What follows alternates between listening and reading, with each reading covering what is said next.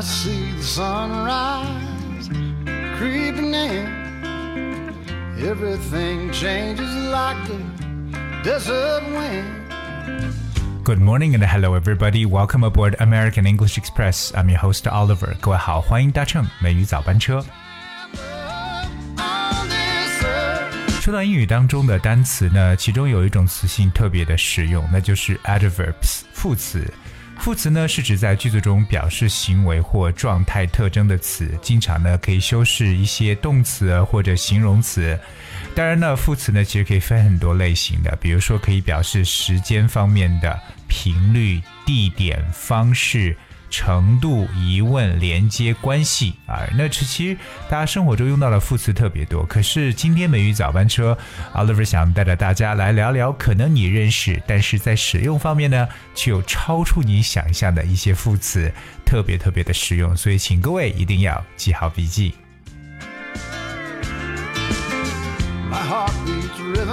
而由于我们要去讲述的这副词呢，其实还蛮多的，所以我们打算呢是以两期的节目跟大家分别的来呈现一下生活中大家一定要去掌握到的这些副词的使用。Alright, so we're gonna talk about some adverbs, but since they've got so many of them, we'll just divide them into two episodes.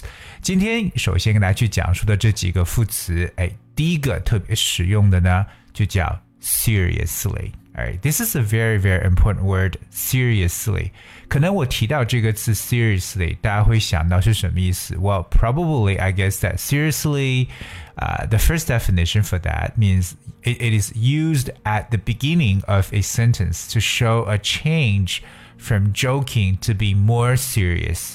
所以按照这个词表面意思来讲，serious 就感觉特别用在句首啊，表示 感觉要谈一些正经的事情了。说一些非常实在的东西，叫 seriously，而就表示严肃的、很正式的。However, I think the word seriously can be used very much different in these situations。接下来给大家说一些情况，可能让大家会对这个词的感觉呢发生一些变化。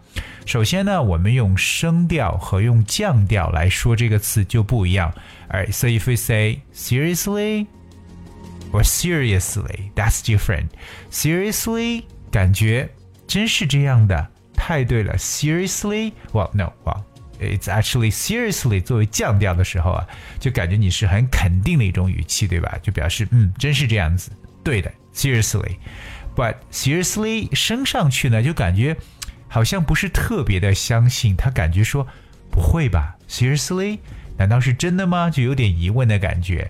而那我们来跟大家来看一下一个这种的状况。而比如说两个人的对话，一个人说：“The food here is terrible。”可能在一个餐厅里边在尝一些食物。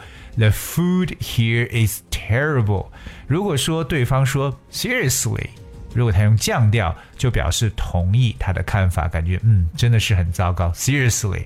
可是如果要是升上去说 “Seriously”。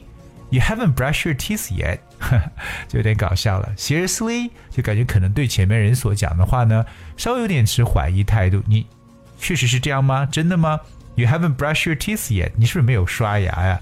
所以就感觉其实两个人的这个想法呢是截然相反的。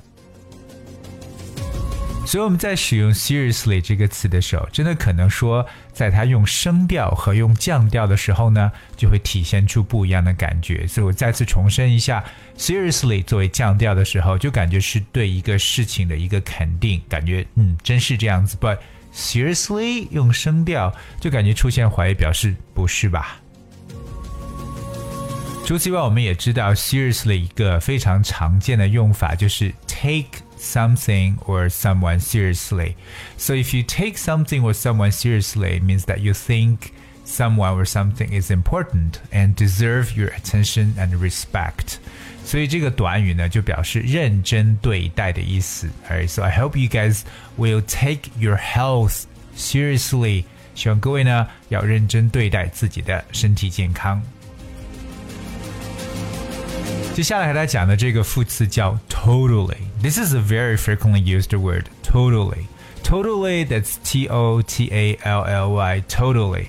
Totally 其实可以表示为 completely，表示完全的一层意思。Totally, completely. For example, they come from totally different cultures, 表示他们来自完全不同的文化。They come from totally different cultures. So totally 这个词可以表示完全的，but the word totally 也可以表示为完全同意。哎，比如说某人提出一个什么建议，如果你说 totally，that means absolutely or positively 完全同意的说法。For example, well, Oliver is the best teacher I have ever met. Oliver 是我见过最好的老师。哎，为什么要举我自己例子呢 ？Oliver is the best teacher I've ever ever met. Totally 完全同意。Totally means positively，而 positively 就表示为积极的，可以表示英语中常说对 yes 的另外一种说法。所以大家如果以后呢赞同别人的意见，可以说 totally、positively 这样的词汇。Coming up, the next one is called honestly. Right? This is also very often used uh, adverb honestly. Honestly，首先大家会想的肯定表示真诚的、诚恳的意思，对吧？Honestly, it seems like frankly, honestly. So honest 加 ly, honestly or frankly 都表示真诚的意思。可是，在实际运用当中呢，honestly 也可以表示不会吧，又来了。 honestly. All right, so let's talk about this one. Um, first of all, we know that honestly is to show that you disapprove of something and are irritated by it，可能表示你不赞成，并且有点小生气的感觉。OK，那 for example, honestly, you just went to bed without taking a shower？不是吧？你难道没有洗澡就上床了吗？Honestly。 You just went to bed without taking a shower，所以这个词可能我们在使用的时候，honestly 也会用声调这么一种感觉。其实呢，就是有一点小抱怨，或者感觉稍微有点生气的时候，或不赞成一个人这样一种行为方式，你可以说 honestly, you just went to bed without taking a shower. All right, so the next one we're going to talk about today is hopefully. All right, hopefully 就是 希望怎么样？我们叫 hope 加上 f u l l y hopefully. Um, so the word hopefully basically means it, well, it could be used to express what you hope will happen. 本来可以表示你希望怎么样，可以指望的感觉。Hopefully, okay. For example, hopefully we will arrive before dark. 我们有望呢在天黑之前到达。Hopefully we'll arrive before dark. But hopefully 其实也可以表但愿如此。可是说话人往往呢可能会觉得不大可能，有时候呢也不知道怎么回答的时候呢，这样还蛮管用的，就用 hopefully。所以就是我们对一种啊、呃、比较自己希望能够发生的事情的一种期许吧。Alright，好，比如说 You will definitely get a raise this time。这次你肯定能加薪水的，对不对？You will definitely get a raise this time。 Hopefully，希望如此吧。我们也知道 get a raise 这个短语呢，就表示为加薪的意思。Get a raise. So you will definitely get a raise this time. Hopefully. 所以呢，当我们其实也是希望对方能得到这么一种状况的时候呢，哎，就用这个词 hopefully 就描述就可以了。Alright, the last one we're gonna talk about today is exactly. 好，来看这一组 exactly, definitely or precisely 啊，我们把三个这三个副词当成一组来看，exactly, definitely and precisely。那可能大家没有听过 precisely, precisely that's P R E C I S E L Y precisely。那这些词呢，used to emphasize that something is correct in every way or in every detail。这个词可以表示为精准的、精确的、准确的意思。Exactly。那这也是大家可能在跟外国人进行交流的时候，特别喜欢听到他们去讲 exactly、definitely。而 precisely 可能会有一些些稍微的 formal 正式一点，but this is awful。 yeah, this is very much frequently used word as well. Okay. Now, for example, do exactly as I tell you 表示严格按照我说的办。嗯，do exactly as I tell you. So exactly, definitely，这也是可以表示认同的时候大家可以说的话。而就像我们刚才所说的 totally 而 exactly 都可以呢，在这种情况下来去混用。 Alright, so like it's so cold today. 哇，今天太冷了。Exactly 就是这样子。So exactly means totally, completely.